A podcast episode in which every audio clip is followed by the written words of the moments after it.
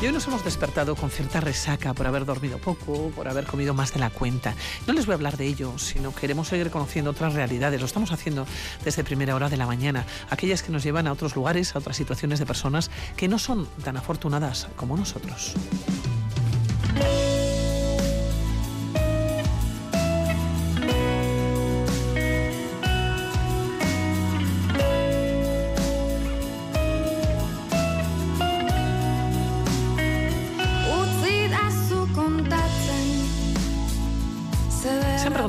Cómo es el día de Navidad para una persona que está en la cárcel, que no está con la familia, que está privado de libertad. O les voy a poner otro supuesto.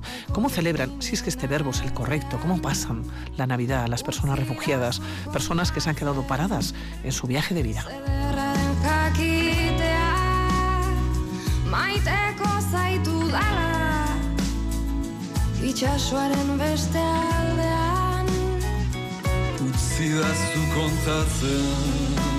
Y Chato Arce es voluntario de la pastoral penitenciaria, es cooperante de Saporeac.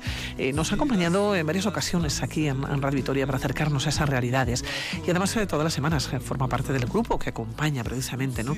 a los presos en sus ratos libres. ¿Cómo estás, Chato? Bueno, buenos días. muy en, este, en este día de Navidad quería contar contigo, Chato, porque estamos como muy involucrados ¿no? En, en, la Navidad tradicional, lo que vivimos nosotros en nuestras casas. Pero es que hay muchas realidades, ¿eh?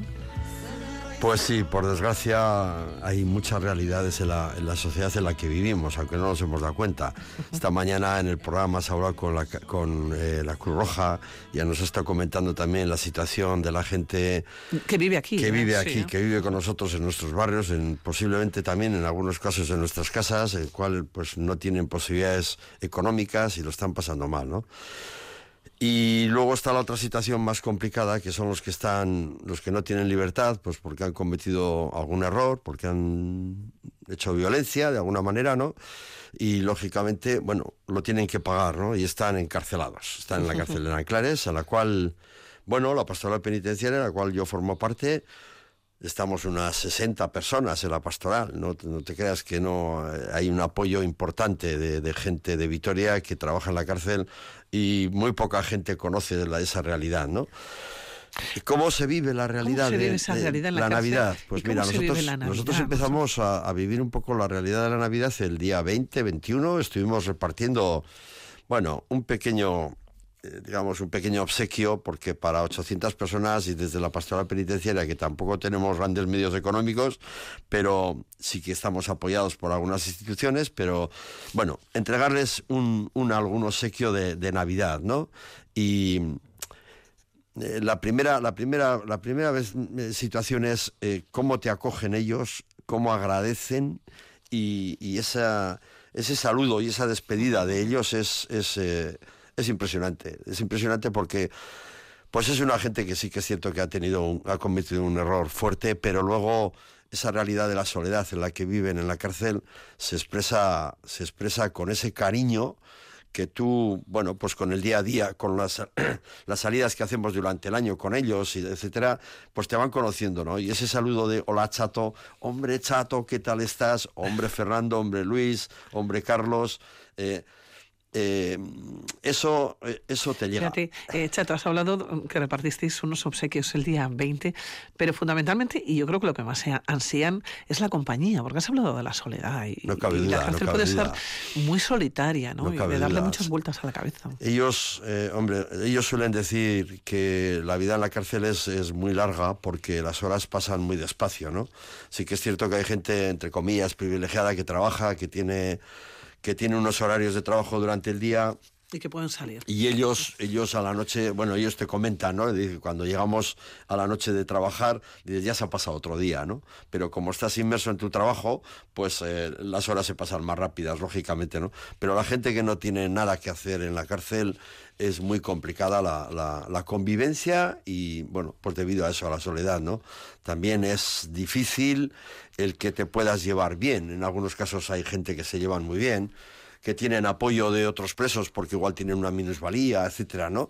Pero la soledad, la soledad. Y en este caso, pues la Nochebuena, eh, yo creo que es, un, es una noche, eh, seas creyente o no seas creyente, tiene un sentido de, de, familia, ¿no? De familia, de acogida, de mm, como decíamos antes fuera del micrófono, del hogar, ¿no? Ese, ese hogar que siempre se ha dicho en la cultura, en la cultura nuestra, en la cultura de, de Euskal Herria, el fuego del hogar es el que junta a la familia, ¿no? Entonces, en estos casos, pues la situación es complicada, es muy complicada para ellos. Sí que es cierto, eh, ayer a la mañana... Independientemente que tengan un menú, que no estamos hablando de comida, que tengan un menú diferente, sí, ¿no? un menú un poco más especial, con unos langostinos, algunas cosas de estas y tal, ¿no? Pero, pero está ahí, las horas son las horas, cenan a las 7 de la tarde, entonces de las 7 de la tarde hasta que tú te puedes dormir, pues son horas muy, muy, muy complicadas para ellos, ¿no?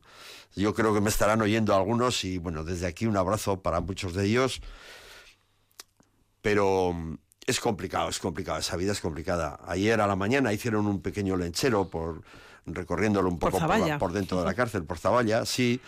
Y hoy habrán hecho con, con Charlie, con nuestro querido amigo Charlie, el, sacerdote de la, cárcel, de la cárcel, eh, habrán hecho una misa multitudinaria multitudinaria porque Charlie les, eh, les ayuda mucho, eh, habrá habido mucha canción, mucha música y por tanto yo creo que habrán estado a gusto, a gusto en la misa. Pero está siempre detrás ahí esa... Pero están las rejas. La falta de la familia. La falta y la, falta de la familia.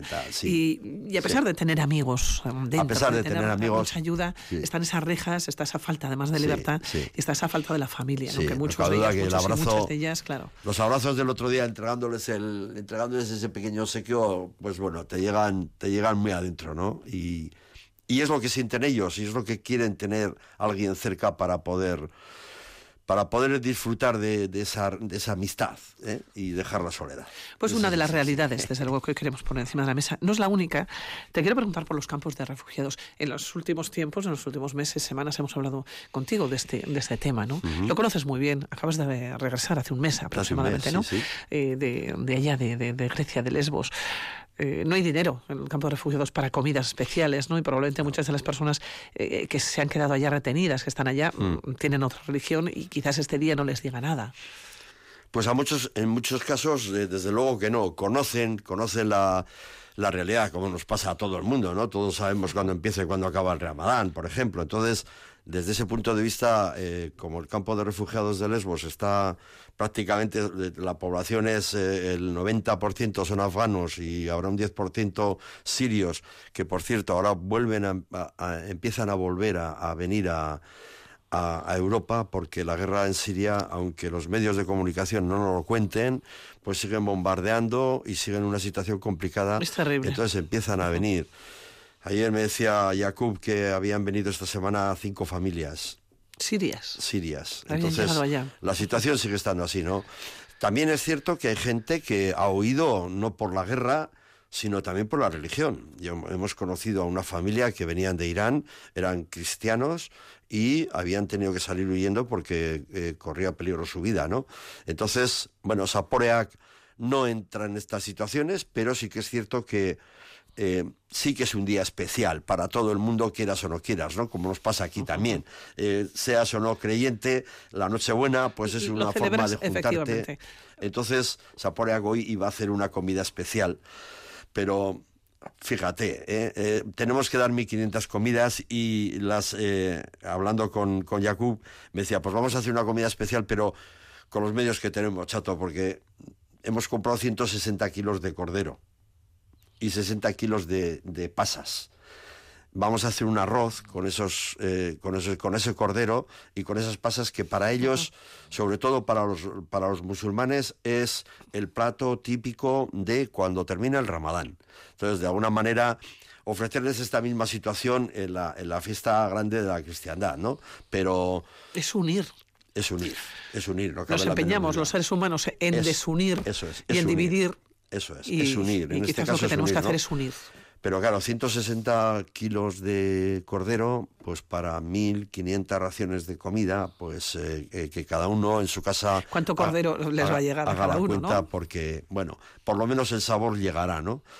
Y, bueno, esa es la situación que se vive, con muy poca con muy poca resonancia a, todos los niveles. Aquello estará tranquilo hoy, no habrá ningún, ninguna salida prácticamente de nada porque los pocos centros que hay de acogida de, otras ONGs para trabajar como es fiesta, pues tampoco estarán abiertos. Luego, por tanto, pues todo el mundo en silencio, en sus casas, pasando frío. ¿cómo, ¿cómo, se pueden vivir allá, no? Eh, unas navidades, estamos hablando de diciembre, pasando frío, has mencionado casas. Pero, ¿cómo son las casas? Bueno, casas, casas entre comillas. casas ya hemos comentado que son estos, eh, estos eh, no sé cómo llamarlos, bungalows de obras estos que se ponen en las obras, que los vemos donde guardan el material o donde se cambian y tal, ¿no? Esos son los que prácticamente pueblan todo el campo de refugiados. Esos no tienen, no tienen ningún medio de, de nada. Luego, por tanto, en verano pues están a 50 grados dentro y en invierno pues ahora estarán a 4, 5, 6 grados de temperatura interior. Como para poner el árbol, estaba pensando. Como para poner el árbol, sí. sí que es cierto, la semana pasada hubo un fuego, que se quemaron 4 o 5 bungalows de estos. Eh, y debido a qué? Pues es que tienen que tener algún infernillo, tienen que tener algo y como ellos desde su desde su desde su forma de ser, eh, lo que hacen es llenar el suelo de, mantas, de, bueno, de alfombras, ¿no? Lógicamente, ¿no? Pues eso se quema en cualquier momento. Y el otro día, pues ardieron, ardieron tres o cuatro, me creo recordar, sí. Y bueno, pues esa es la realidad del campo de refugiados. No hay mucho más. Ayer me mandaron una foto de la cena que estaban haciendo los voluntarios que estaban allá es que hay voluntarios, tenemos que decir, voluntarios de este mundo, de alguna manera, sí, sí, claro. Eh, que están pasando allá las Navidades. Hay cuatro personas de Escalería que están trabajando en el campo de refugiados hoy, ya estarán a estas horas, ahora es la una y cuarto, estarán llenando las furgonetas para subir al campo y repartir ese arroz que hemos dicho que va a ser... Con cordero. Con cordero, que va a ser... Y pasas. Y pasas. Que va a ser muy importante para ellos esta la comida de hoy, ¿no? Oye, ¿y la cena de ayer? ¿Eh? La cena de ayer, que me ibas a contar, la cena de, de Nochebuena la cena de Nochebuena de, de, ayer. Sí, de, de, ellos hasta que prepararon. No, no, la cena de Nochebuena de ayer eh, esa fue de los voluntarios y con, y con los y con los eh, con los refugiados que tenemos trabajando en la cocina. tenemos cuatro refugiados que trabajan en la cocina. Entre ellos está Jacob, que entre ellos Jacob.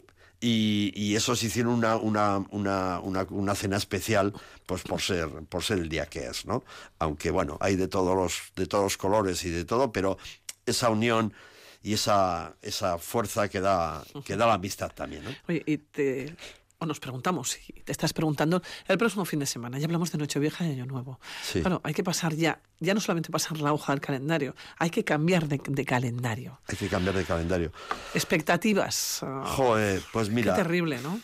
Yo, por una parte, las expectativas que tenemos en el, en el tema del voluntariado de, de, la cárcel de Nanclares, para nosotros yo creo que el equipo que estamos, que salimos con los presos, eh, estamos muy contentos porque se acabó la pandemia y porque este año vamos a poder hacer salidas con ellos casi pues una vez al mes, al mes y medio haremos semana y media con salidas con diferentes presos de la cárcel. Que hacéis hasta el Camino de Santiago. Y luego esperemos que a finales de mayo podamos hacer el Camino de Santiago con ellos, que es una experiencia maravillosa, aunque solamente nos dejan siete días en la cárcel, pero eso es una realidad impresionante de convivencia, de agradecimiento, de, concordia, de... Y de reinserción también, y de reinserción, sí, sí, de, sobre todo de convivencia con ellos y es maravilloso, ¿no?